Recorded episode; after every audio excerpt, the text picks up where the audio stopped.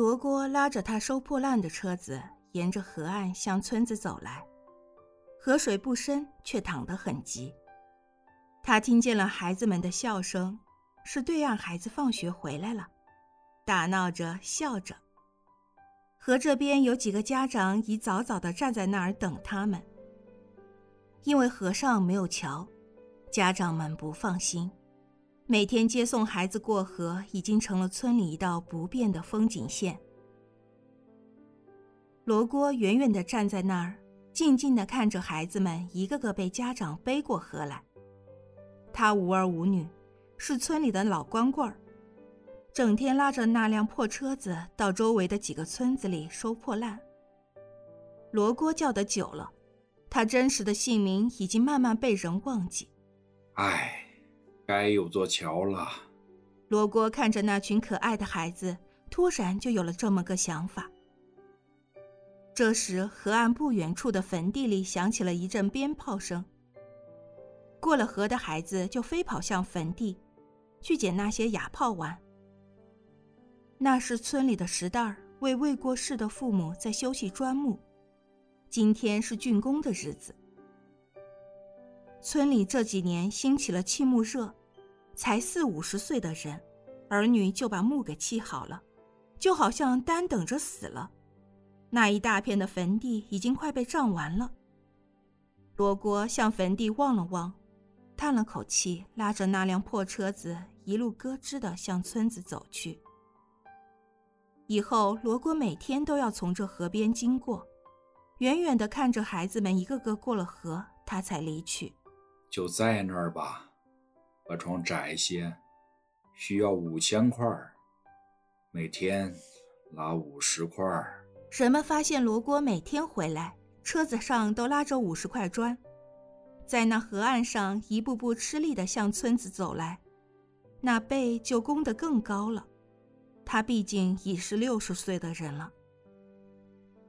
一天，两天，两个月过去了。罗锅的门前已码了一大堆砖，人们都说罗锅防老，没儿女，就自个儿准备起了砌木的料。有的干脆说，一个老光棍砌啥木，死了随便挖个土坑一埋不就得了？真是眼红了，人家子孙满堂，你有吗？罗锅仍然往回拉着砖，听说是每天将收的破烂卖了。顺路回来，在砖瓦厂换了五十块砖，再多了他买不起，也拉不动。一个月过去了，罗锅望着家门前的那堆砖，心里想着那座桥。他仿佛看见孩子们唱着歌从上面欢快地走了过去。快了，再过几天就够了。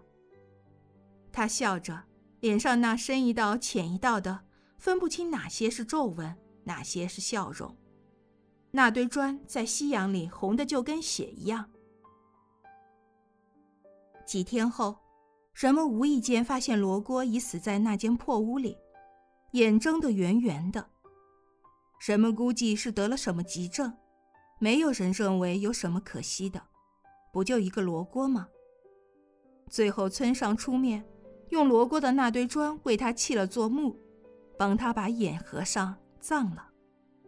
埋葬的那天，村长带领村里的人在坟前为他点了炉香，鞠了三个躬，说：“罗锅，你终于如愿以偿，睡在了砖嵌墓里，地下有灵，也该瞑目了吧？”什么回声也没有，只有那风，把纸钱吹得四处乱飞。人们很快就淡忘了曾经的罗锅。村里好像什么也没有少。十几天后，外村的一位水泥匠来找罗锅，人们告诉他罗锅已经死了。水泥匠说：“啊，死了？怎么就死了？一个月前他在我们村收破烂时告诉我说是等料齐了让我给你们村盖座桥，那时他还好好的吗？”桥？什么桥？村里人很奇怪。啊？怎么你们不知道？他说你们村孩子上学不方便，便决定用捡破烂的钱给村旁边的小河盖座桥。我今天就是来看看料准备的怎么样了。村里人恍然大悟，他们这才想起了曾经的罗锅，明白了罗锅曾有的心愿。一个月后，一座桥横在了村边的小河上，桥是拱形的，人们说那是罗锅趴着的样子。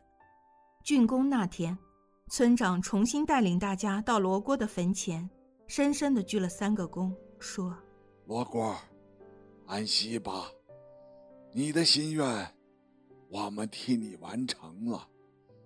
哦，我们还给他起了个名字，叫罗锅桥，好吗？